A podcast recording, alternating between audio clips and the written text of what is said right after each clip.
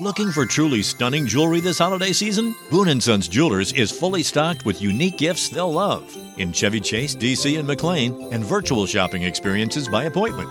Trusted by Washingtonians for over 70 years. BooneAndSons.com. Este episodio llega a ustedes gracias a Huggies, Mustela, Amadita Laboratorio Clínico, BioOil y Purex Baby. Bienvenidos a Baby Time Podcast, para nuevos padres y padres de nuevo. Hola, soy Micaela Riaza, madre de dos hijas, dula posparto, educadora de lactancia, educadora de preparación al parto y creadora de Baby Time. Mi compromiso con ustedes es proveerle información de manera llana, fácil de entender. Antes era la falta de información, ahora es el bombardeo de información. Los voy a ayudar a entender qué necesitas y qué está de más. Bienvenidos. Hello. Bueno, ustedes no lo saben, pero yo he estado de viaje, entonces yo siento que hace como un millón de años que yo no vengo a grabar un podcast, pero teníamos ya grabados. Hoy me acompaña Vera Troncoso, doctora Vera Troncoso. Pero ella no es ni pediatra, ni es ginecóloga, es dermatóloga, pero veterinaria. ¿Y qué más? O sea, tú tienes ahí. Bueno, eh, ¿qué te digo? Veterinaria es, vamos a decir, que, que mi profesión clave. Entonces, estudios avanzados en dermatología canina y felina, Okay. estudios avanzados en citología también, que es una prueba que se hace en conjunto para ayudar eh, a diagnosticar patologías de piel. Y Yo te voy a mandar a mi perra. Porque mi perra no sale de una rascadera, me despierta. Lili, Lili y yo tenemos una historia Sí. de amor bien larga. Y recientemente estoy haciendo un curso, una certificación de Pet Coach Nutrition. O sea, básicamente, eh, aquí yo me voy a empapar de toda la parte de nutrición y de todos los temas que a nosotros como veterinarios no nos gusta topar eh, con estas distintas modas de alimentos que hay hoy en día. Así que ahora los perros pueden ser vegan, pueden ser raw, pueden ser Eh, keto, o sea, perro keto. ¿Qué dieta keto? es de todo. O sea, hoy en día hay muchas modas humanas que la están usando para los animales, pero no necesariamente todas son buenas. Entonces, quiero eh, ya tener esa certificación para poder hablar con propiedad y poder recomendar y poder darles ayuda a los dueños de mascotas. Entonces ustedes se preguntarán que por qué hay una veterinaria, una, una doctora en veterinaria aquí en Baby Time Podcast. Y es porque Vera es madre de dos niños.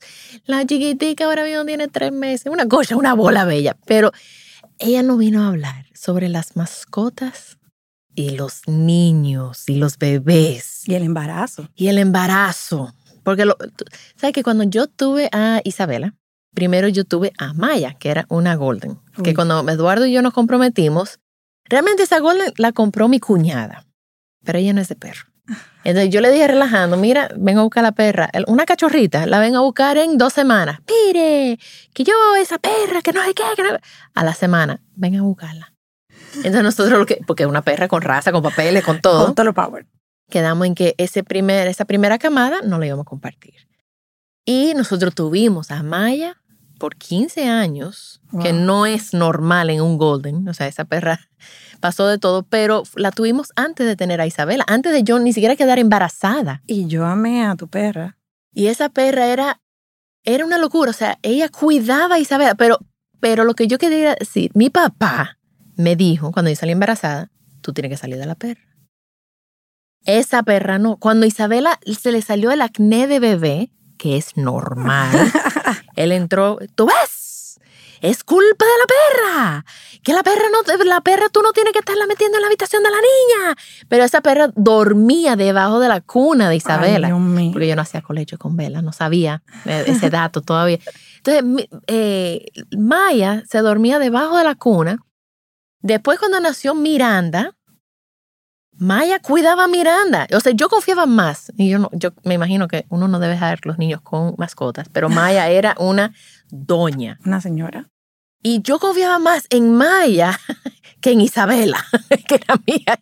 Más fácil Isabela le hacía algo. a- y hay fotos de Mi- Miria te- tirada arriba de Maya. Y no, fue una cosa espectacular. Pero yo sé que no siempre es el caso. Yo sé que esa Exacto. raza en específica, que era Golden, Son buenísimos, o sea, tienen un muy buen, buen temperamento, son carismáticos, o sea, para una familia, yo digo que Golden, claro, si no tiene el espacio, porque también hay que No, no, tomar no. en Yo cuenta un cachorro eso. golden, eh, mira, mira, yo no se lo deseo a nadie, ni a mi peor enemigo le deseo un cachorro golden. Es complicado. Eso primero. Pero Lily llegó meses. adulta, la adoptamos de adulta, entonces es Sí. así. Pero ella también era semi, semi cachorra. Sí, ella tenía como tres años, yo creo, o sea, no porque era... su temperamento era muy jovial. Ta- estaba joven, estaba joven, ya ella está entrando en, en edad. Pero, ¿qué tú opinas como veterinaria sobre cómo, cómo manejar el embarazo con, con perros y gatos, eh, con mascotas, eh, y también cómo hacer la famosa introducción? Porque yo tengo clientes que han llevado el pañal lleno de pupú a la casa para que el, bebé, el perro lo huela, para que después acepte al bebé cuando llegue. Sí. Y yo creo que ya es, es un- no hay que llegar a ese extremo. Yo creo que el, bebé- el perro sabe que hay un bebé. Claro, no. Y el perro lo sabe desde el principio, porque vamos a decir, quedamos embarazadas. ¿Qué está pasando en la mujer embarazada? Hay un cambio hormonal, hay un cambio de conducta. Este cambio de conducta de nosotras las mujeres, nuestras mascotas ya lo Lo vienen, perciben. claro, lo vienen percibiendo. Dicen, bueno, ella no huele igual. Por, por el cambio hormonal. Exacto. Ok. Por ahí empezamos. Hay un, hay un cambio, el, el olor varía. El comportamiento de la mujer, claro, si uno tiene malestar, ¿qué está pasando? No, uno se olvida de la casa del marido, de todo. Exacto. Y del perro. El perro o el gato lo percibe y comienza a darnos nuestro relativo espacio. Ok. Pero ¿qué pasa? En ese momento nosotras también tenemos que tomar en cuenta que esta mascota tiene una costumbre con nosotras, que es o estar arriba en la cama o en el sillón o ponernos la cabeza. Y en ese momento también uno no está muy de humor, pero tenemos que hacer nuestro esfuerzo porque eso va a ayudar a esa mascota a empezar en esa transición Ok. de, este, de este nueva, esta nueva aventura de la familia. Porque no solamente de la mujer ni de... lo- No, aquí estamos todos, somos una manada. Y así lo consideran la mascota. Ay, y la los gatos también eh, lo ven como manada o tú eres, eh, tú estás viviendo en la casa del gato. Más o menos. O sea, el- gato, eh, vamos a decir que una especie más solitaria, pero igualmente está dentro del ambiente de la familia. Él va a percibir en realidad, a diferencia de un perro, que aquí hay algo raro que me están cambiando mi ambiente y mi ambiente es mío. Sí, mío. Mío de, de mi propio peculio. Yo pagué esta casa y yo mantengo esta casa. Y yo soy que decido quién es que entra y quién es que sale. Esos son los gatos. sí. Esos son los gatos. Pero el perro es, es más emocional, o sea, él detecta y sabe cuando hay un cambio en el ambiente y eso también lo hace sentir o muy emocionado o depresivo. Ok. Y aquí viene las ansiedades de las mascotas también entrando. Ajá. Ok. Entonces, por eso que yo, yo siempre recomiendo, tenemos que desde el minuto uno empezar a cubrir un, vamos a decir, que ciertas fases del embarazo. Entonces, empezamos con ese primero. ok. Primer enteramos, trimestre. el, vamos a decir incluso así, nos acabamos de enterar. ¿Qué es lo primero que esa persona tiene que hacer? Si su mascota no ha recibido educación básica, lo ideal es que empecemos este proceso con un buen entrenador Ok. que nos ayude a que esa mascota reconozca cuál va a ser su espacio, porque esa mascota va a necesitar un espacio para él solo, para cuando haya momentos estresantes dentro de la casa, pueda entrar y sentirse cómodo sin alterarse. Entonces, todo eso es parte de ese entrenamiento que le va a dar esa persona. También, si no lo sacan a pasear, eso ayuda a liberar estrés y ansiedad. Eventualmente a la madre le sirve en el postparto para salir de la casa, Sí. caminar. Sí. O sea, es un sinnúmero de cosas que ese entrenador va a ayudar a que esa mascota reciba esa educación que le va a ayudar a, a complementar esa, esa primera fase. Entonces, vamos a decir que esto sucede eh, a partir de, como tú dices, el primer trimestre hasta el segundo, porque una mascota que no ha recibido educación previamente va a tomar tiempo en, en acostumbrarse a todos estos comandos, porque van a venir comandos también. Este sit, down, stay, eat, todo eso es parte y una rutina. Las mascotas necesitan rutina, porque esa rutina los ayuda a ellos a enfrentar esos momentos de ansiedad en la casa. Pero ¿qué pasa? También cuando esos, esos momentos de rutina cambian, también causa un estrés, porque Porque así no fue que hablamos. O sea, así no era que veníamos viviendo y que te cambio ahora. Y hay mucho... Y para esta mascota, ellos son el bebé de la casa. Claro. Ahora viene otro bebé, que es parte. Y, lo, y sienten celos. O sea, tú has visto celos. Sí, sí. Yo he, yo he tenido pacientes eh, celosos de su nuevo hermano. Pero también todo eso viene de cómo eh, está la rutina en la casa y cómo tratan esa mascota dentro de la manada. Ok. Entonces, yo diría que lo primero, vamos a agarrar, vamos a trabajar la educación. Ok. Ya luego, tres meses antes de, de que llegue esa- ese nuevo O miembro. sea, ya en tu segundo trimestre. Claro. En el segundo trimestre, ya esa mascota, ¿qué va a empezar a ver?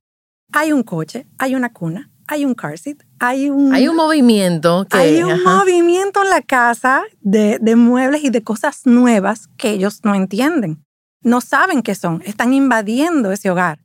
Entonces, debemos de introducir cada mueble, cada cosa que llega a la casa a esa ¿En mascota. serio? Claro o sea, ¿y cómo sí. se presenta? Como... Bueno, mira, hay múltiples formas. Eh, que ellos lo huelan, que ellos vean, que ellos sean parte de, de cuando están armando esa cuna, ser parte de eso, que lo dejen entrar a esa habitación. Como en muchos casos, como el mío, cuando Marcelo nació, la habitación extra que yo tenía era de Poker y de Gigi, no era de Marcelo. Entonces, yo lo tuve que sacar, los tuve que sacar de la habitación y buscarle un espacio nuevo en la casa. Entonces, esto no se puede hacer inmediatamente uno está, está entrando en los muebles. No. Eso tiene que hacerse mucho antes de empezar este, este, este paso. Para que no lo resienten, Para para, que, que- no, lo, no se sienten desplazados. Exacto, que no sientan que me sacaron de mi habitación y ya es de, de otra persona. Tú sabes que yo quiero hacer una paréntesis rapidito porque se me, me vino la idea a la cabeza y después no quiero que se me vaya. Dale, dale. Señores, el momento de tener un cachorro no es No, en el embarazo, por favor, ni en el ni en el posparto. no, No es el momento. Ok, estoy de acuerdo. ok. Estoy de acuerdo porque vas a tener dos recién nacidos juntos o un toddler, porque llega un momento en que esa mascota con dos, tres, cuatro meses es un toddler. Un toddler con un recién nacido. Por eso Oh, no, Dios mío. no pueden convivir en el mismo ambiente. No, entonces, porque uno dice románticamente, ay, qué lindo el bebé con su pecho, con, con su cachorrito. No. Señora, los niños vienen, tú me corriges, pero un niño viene a darse cuenta del, del perro cuando ya tiene como 5, 6, 7, 8 años. Ahí, Sí. ahí, señores, entren en el lío del perro. Pero no empezando de que, ay, vamos a empezar una familia, el bebé, el perro. también. Mira, No. se van a pegar. No. O, o si uno ya se casa, bueno, decidimos el perro primero, los niños después. También, ¿qué me pasó a mí? Sí, no, y, y yo, yo entré, yo me casé y ya yo tenía dos perros adultos. Dos. No uno, no, no, no. Dos. O sea, ellos tuvieron que aceptar a tu esposo. Exacto. Bueno, uno era de mi esposo que después se mudó conmigo, o sea, que ya él era hijo mío. Ok. Y Gigi, bueno, tenía conmigo desde el 2007, o sea, que ella era mi hija. Ujú. Mi hija llegaba a mi casa, de casa, adoptada con papeles por mi esposo. Ay, Pero es así, y, y todo, es lo que yo digo, hay que llevar pasos. ok, Para todo. entonces se va presentando toda la inmobiliaria, todos los Todo. Y uno le habla a, los, a las mascotas, o sea, tú le vas diciendo, mira, estamos haciendo, o sea, es lo ideal que ellos, o sea, la costumbre que uno tiene, si ya yo de por sí le hablaba, síguele hablando. sigue hablando. Yo te voy a decir, una- yo tengo, tenemos una golden, ella me entiende. Claro. O sea, hubo una vez, nosotros cuando nos mudamos a la capital, eh, Maya, que era la golden también que teníamos, cada vez que la sacaba en la mañana, ella pasaba por la cocina y se sacudía y el pelerío, ¡paf! Y un día la agarré y le dije, no te vuelvas a sacudir en mi cocina, más nunca. Sí, me entendió. Lili- es que Lili es extremadamente inteligente y se supone, bueno, por muchos estudios que hay hoy en día, dicen que los perros entienden como un niño de tres años. O sea, que si es un niño de tres años que ya... No, yo creo que entendieron mejor. Digo, yo no sé, pues, yo creo que por raza también, porque hay razas que son, Sí, mira, sí. pero... Definitivamente no es lo mismo un golden que, por ejemplo, un basset hound, que era el que tenía mami. ¿Te acuerdas? No, yo- Ok. No es lo mismo. Se manejan totalmente no, y, so- y deben de ser, o sea, un comportamiento diferente también, porque es un comportamiento son características diferente. diferentes, son, ok. Entonces, si tú le hablabas, síguele hablando porque esa es su manera de tú comunicarte o de la familia comunicarse con esa mascota. Ok. O sea, que entiendo que good. Ahora, hay otras personas que lo llevan un poco más lejos, este consejo que te estoy dando. Ok.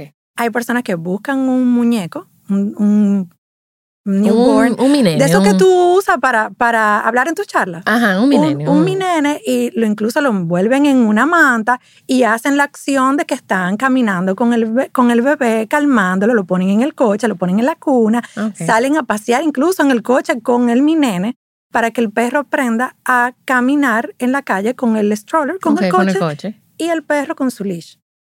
O sea, te digo, lo llevan un ¿Y eso poquito tú más lo lejos. recomiendas o eso es como un ching extremo? Bueno, ¿qué te digo?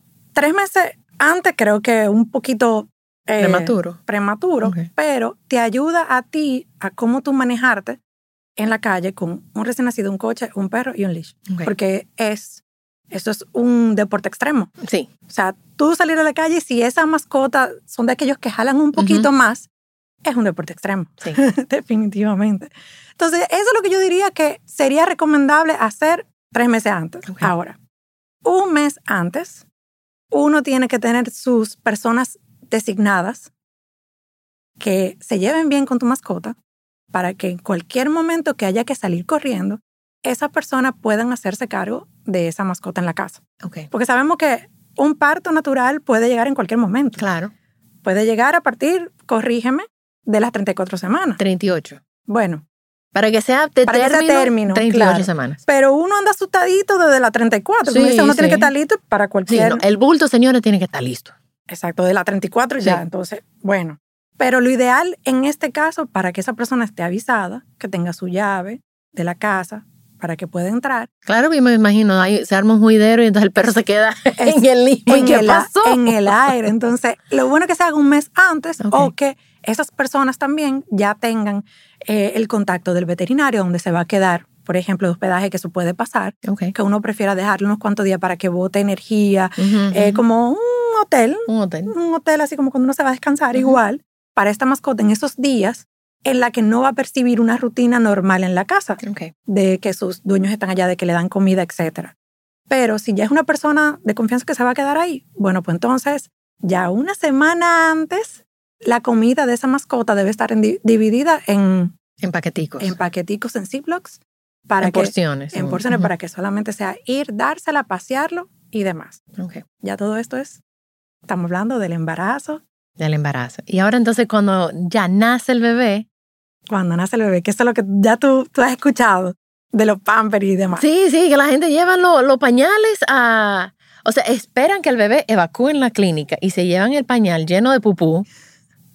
Porque yo no sé, porque lo- lo- lo- los perros se huelen las nalgas uno al otro, entonces, el- entonces le llevan el, el pañal y lo huele. el bebé. entonces yo, pero, Mira, no, esa, te digo, te es- digo. esa yo no la había oído. no, Esa, la del pamper, no. yo lo he escuchado en más de una ocasión y me preguntan, No, no, ¿le no. llevo el pañal sucio? Yo, yo creo que no es necesario. La ropita, la ropita sí, una Ok. mediecita, e incluso el gorrito. Ok. Todo eso sí, uno puede llevárselo en, en los primeros días para que esta mascota pueda detectar ese aroma, esa esencia. O sea, pueda decir, cuando lleguen a la casa, diga, ok, esto fue lo que me trajeron. Ok. ¿verdad? O sea, sí, mira, Lili, mira, esta es la gorrita de La Miranda, gorrita. huélala porque ella viene para acá. ahora. Exacto, porque viene súper, súper excited. O sea, ya, ya está oliendo algo Nuevo. nuevo. Ahora, cuando ya vamos a llegar a la casa, lo ideal es que el papá cargue el bebé, El papá, no la mamá. sí, no la mamá. ¿Y por qué? ¿Por qué? Porque la mamá es la que no ha pasado por la casa en ninguno de estos días. Normalmente el esposo siempre va y llega a la casa, coge un bulto, se cambia o Sí. se baña y vuelve. Busca el extractor, busca esto, busca lo otro, que se le quedó esto. que- Es el que más entra y sale. O sea, que, el, que el perro sí o- o el gato ya lo ha visto, Lo ha visto. pero mamá no. Entonces, que papá entre con el bebé para que esa emoción que tiene esa mascota de recibir a mamá, que tengo tantos días que no la veo, la descargue. Porque se le va a parar en dos patas, le va a dar besos, se le, le- se le va a meter entre los pies. Entonces, Ok. esa energía que la descargue con mamá. Ok. Y ya luego juntos nos sentamos en un sillón y dejamos que vuela un piecito, una mediecita, bajando claro, porque hay que bajar esa energía. Vienen con una emoción, que incluso es recomendable que le den un paseíto, que lo saquen, una vueltecita, Sí, para que voten. para que bote esa emoción Ok. y ya pueda entrar más calmado. Y se siente en los pies de mamá y papá. ok. Y si ese perro estaba acostumbrado a subirse en los muebles, porque entonces ya no se va a subir en los muebles, eso es parte de la, de la educación que tú me estabas diciendo. Eso depende también mucho de, de los dueños. O sea, hay personas que entienden que sería lo correcto que el perro es perro. Tenemos dos tipos de dueños diferentes. Sí, no, no, me, me consta. Los he visto, los conozco. Exacto. El que humaniza mucho a la mascota, Ujú. que es, o sea, yo lo acepto como veterinaria, yo acepto a todos mis clientes. Entonces, es normal esta persona que es su bebé, eh, lo atiende y lo cuida, te digo, lo llevan a bañar toda la semana, tiene ropita, tiene un closet mejor Un que el del bebé. Claro, o sea, tiene diferentes camas en la casa, tiene diferentes eh, treats. O sea, es un bebé, es un niño. Entonces, esta persona suele, te lo puedo asegurar que el perro duerme en la cama, se arropa, duerme en el sillón, o sea, Ahora que tú tocas ese tema de, de que el perro duerme en la cama, si ustedes eligen hacer el colecho, que es que el bebé duerme en la cama, no puede ser con un mascota también durmiendo en la cama. señores, te están llegando muchas ideas. tú estás viendo el proceso de todo lo que te recomiendo y tú estás pensando en esa persona que también tiene el perro. Y Sí, no, porque yo he visitado clientes que yo llego y yo veo la cama lleno de pelo de perro.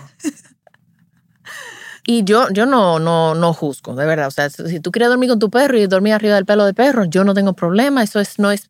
Pero acostar a tu bebé ahí puede producir alergia, Claro. corrígeme si estoy equivocada. El bebé no puede dormir en el mismo, en la misma superficie que el, bebé- que el perro o que la mascota. Por muchas razones. Y ahí yo te puedo ayudar en, Ok. en unas cuantas. El recién nacido se espanta. Looking for truly stunning jewelry this holiday season? Boon Sons Jewelers is fully stocked with unique gifts they'll love in Chevy Chase, DC, and McLean, and virtual shopping experiences by appointment. Trusted by Washingtonians for over 70 years. BooneAndSons.com. Add sparkle to your holidays with Boon and Sons Jewelers. A burst of color for festive holiday occasions and unique gifts they'll treasure forever. Boon and Sons Jewelers in Chevy Chase, DC, and McLean, and virtual shopping experiences by appointment at BooneAndSons.com. ¿Verdad? Sí, el reflejo moro, El re- ese, que es normal y bueno. ese reflejo en un perrito que esté al lado del bebé puede verlo como, como algo... Como se, se asusta Se asusta y puede, y puede reaccionar. y puede reaccionar. o puede salir corriendo y pasarle por arriba al bebé. Ajá, o sea, ajá. hay un sinnúmero de cosas por las cuales yo no lo recomendaría tampoco. En este caso, o sea, no. Póker desde que me casé, pero ya esto es por, por órdenes de mi esposo. O sea, él y yo, cuando nos casamos, somos dos personas con, vamos a decir que con un background de animales totalmente diferente. Ok. Tú me conoces desde antes de casarme, desde joven, que en mi casa siempre han habido de Perros y. perros y no estamos hablando ni uno, ni dos, ni tres, o sea, de Ujú. a siete. Ujú. ¿verdad? Entonces mi esposo es de esas personas que el perro es perro. Ok. Deben de tener su espacio y no necesariamente mi cama, que es mi templo, sea el mismo. ok. Entonces nosotros llegamos a acuerdo antes de casarnos en que la habitación era nuestro templo. Entonces, Poker no entra a la habitación. Él incluso se para afuera. Pero ya eso es educación y trabajo previo. ¿Sabes qué increíble? Lily entra, ella, eh, bueno, todas las noches, ella siempre se para en la puerta, o sea, se tira en la puerta, ¡boom! Cuando ya nos vamos a acostar todos, en la puerta de la persona que más, casi siempre es en nuestra puerta.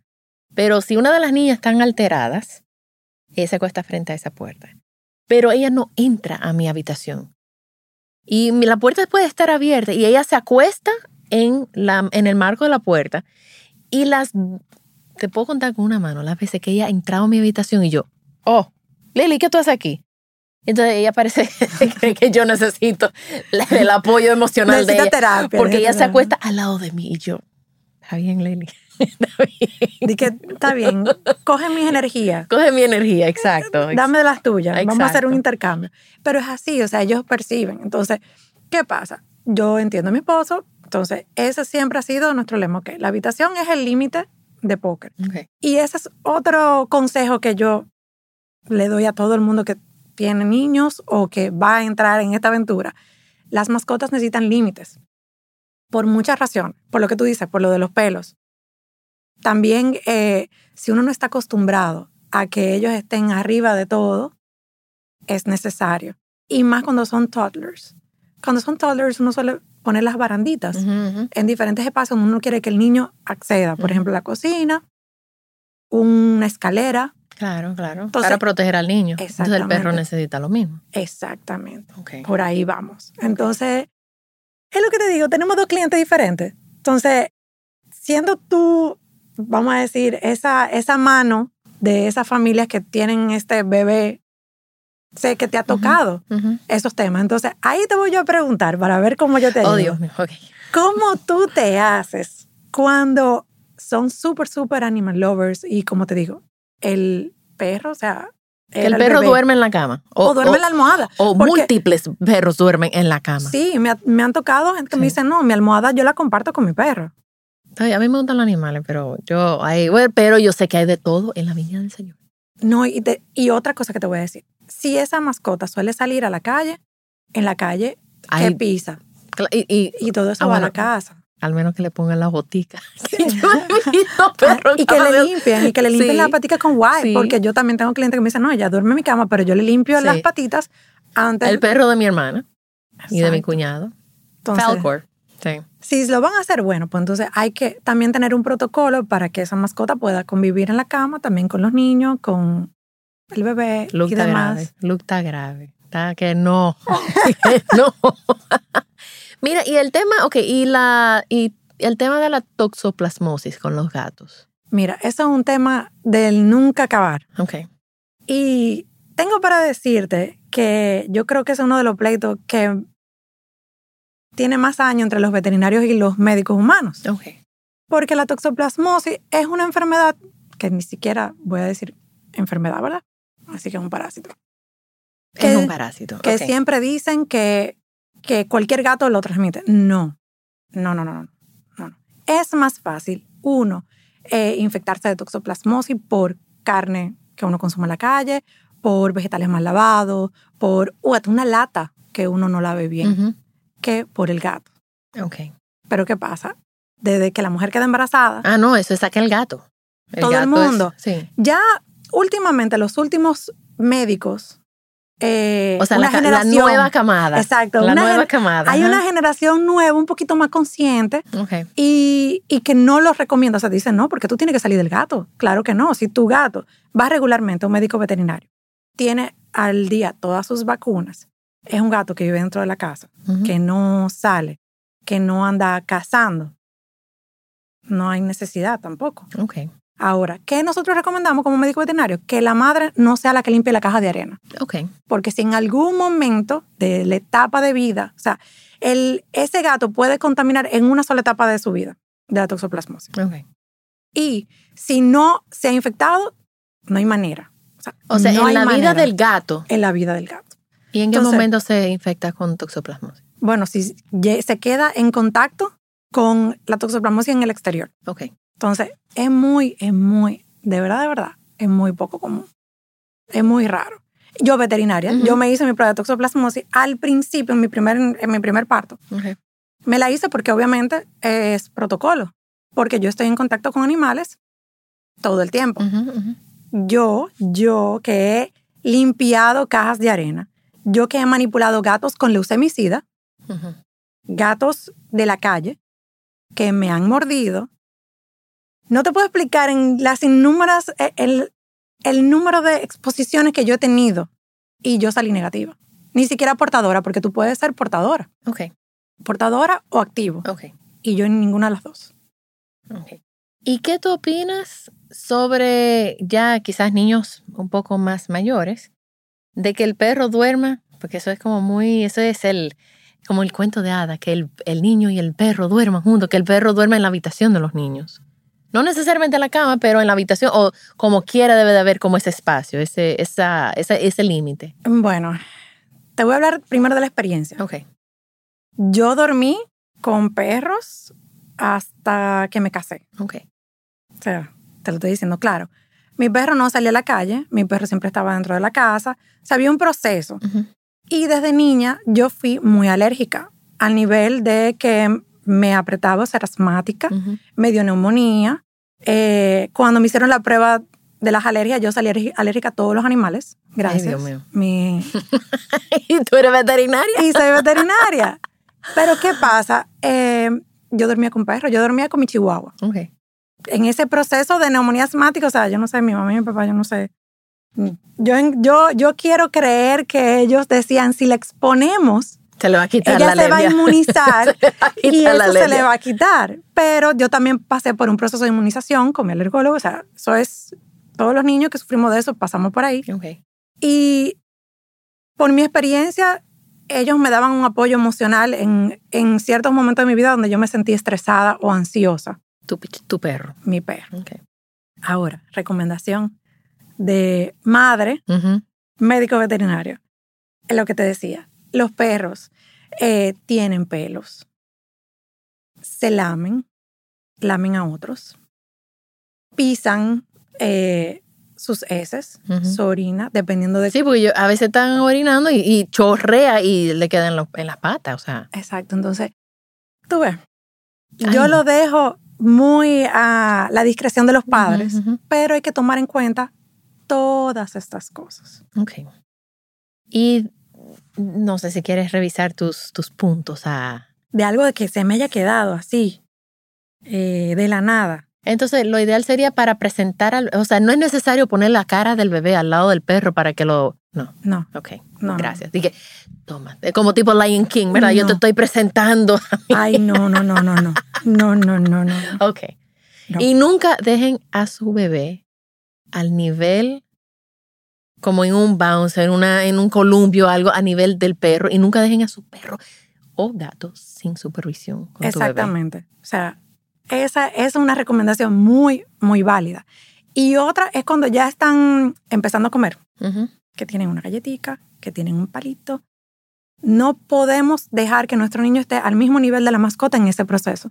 Porque sabemos que el perro, o sea, su instinto va a ser, yo quiero de eso. Claro. Entonces puede, al querer agarrar este alimento, darle un pequeño pellizquito al bebé O el niño quiere quitarle la comida al perro. También es importante que los platos, ya cuando los niños están gateando, que están explorando la casa, los platos de comida y agua estén arriba y que uno los baje a la, por lo menos la comida, a la hora de comida. Yo siempre soy muy de que los animales tienen que tener una rutina. Los perros deben de comer, en mi caso mi perro come dos veces al día y es lo que yo le recomiendo a mis pacientes. ¿Por qué?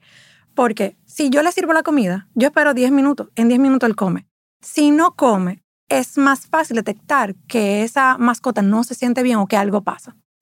Entonces, si tienen una rutina, comen dos veces al día, ya eso uno lo maneja y ese plato uno lo sube. Ok.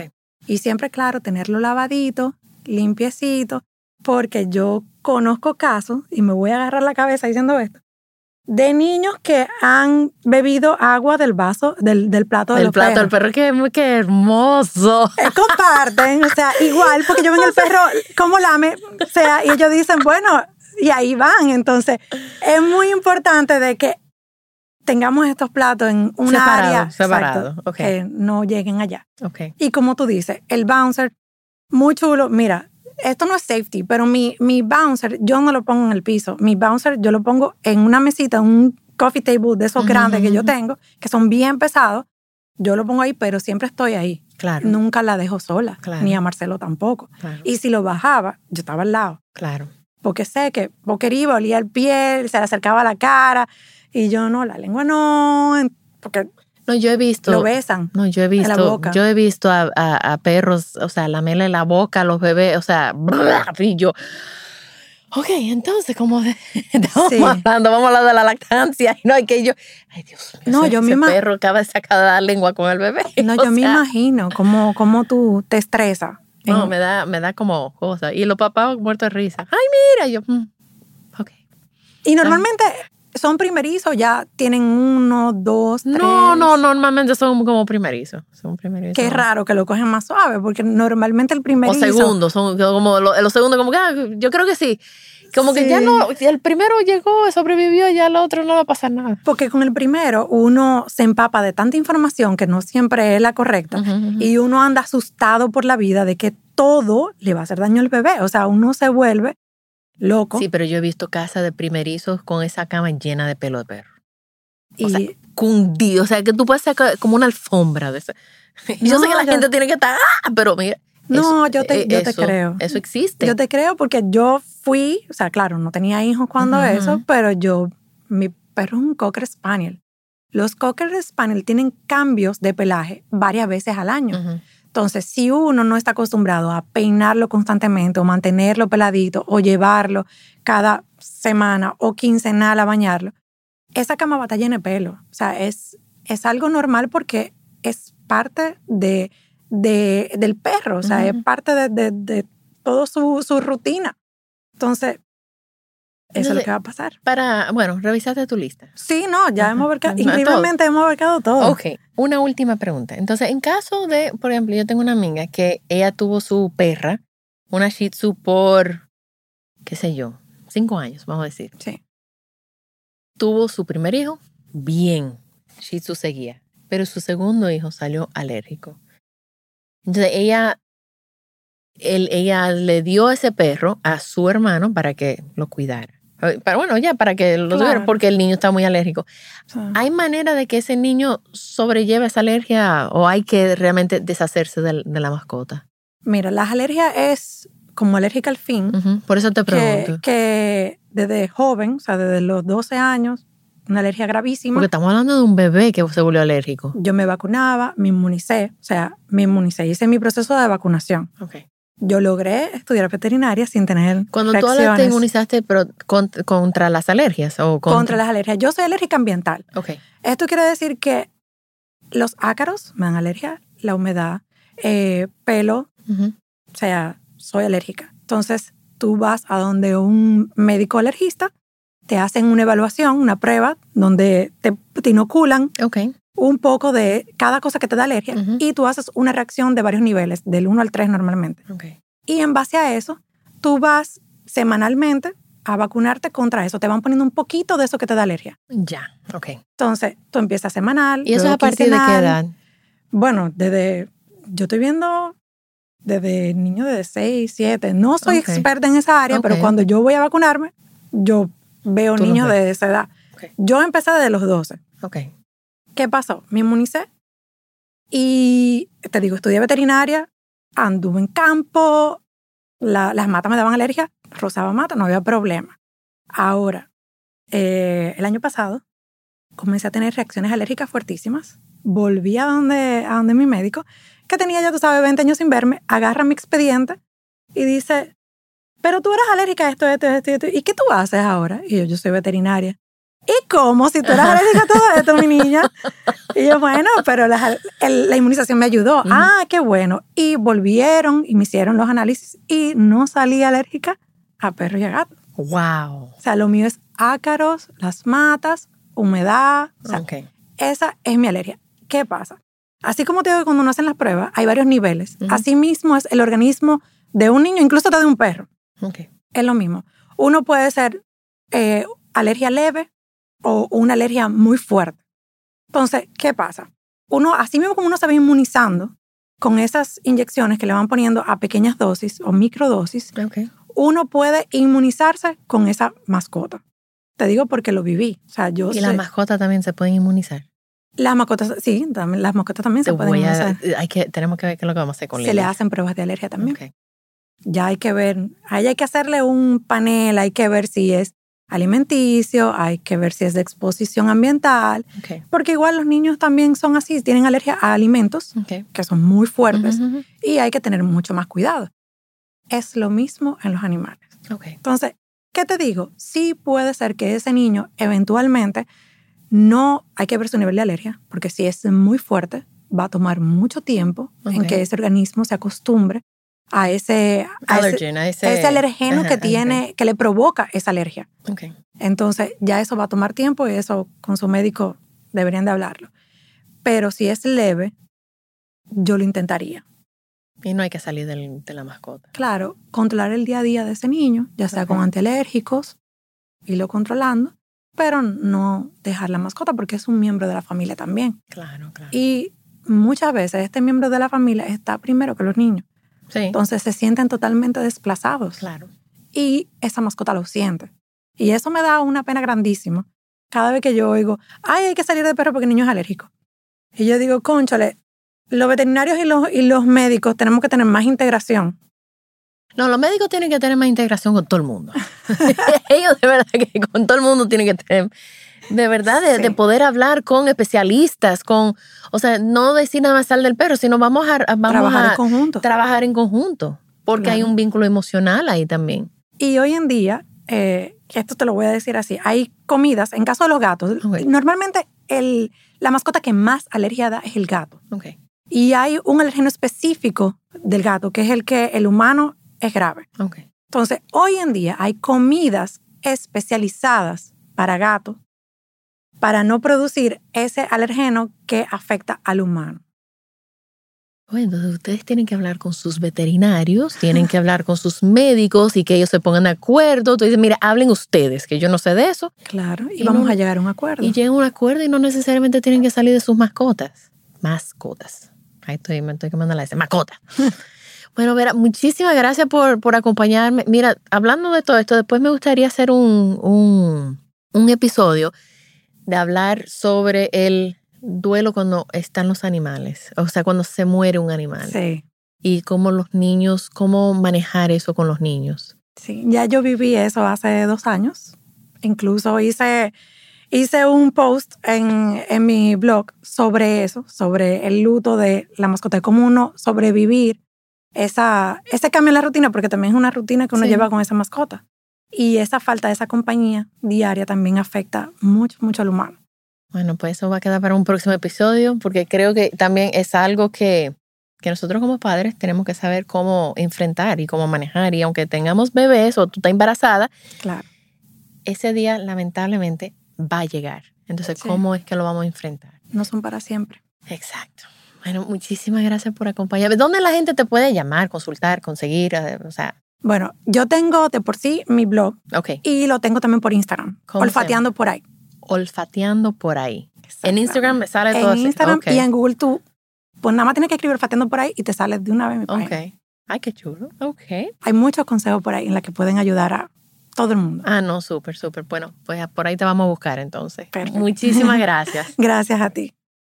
También estamos en babytimerd.com con nuestros talleres online, donde yo y todo el equipo estamos disponibles para ayudarlos a sobrevivir el posparto y todo lo que conlleva. Gracias por acompañarme. Por favor, comparte este episodio con alguien que necesite escucharlo. Nos pueden seguir en las redes sociales como BabyTimeRD. Babytime Podcast es grabado en Pinktree Studio.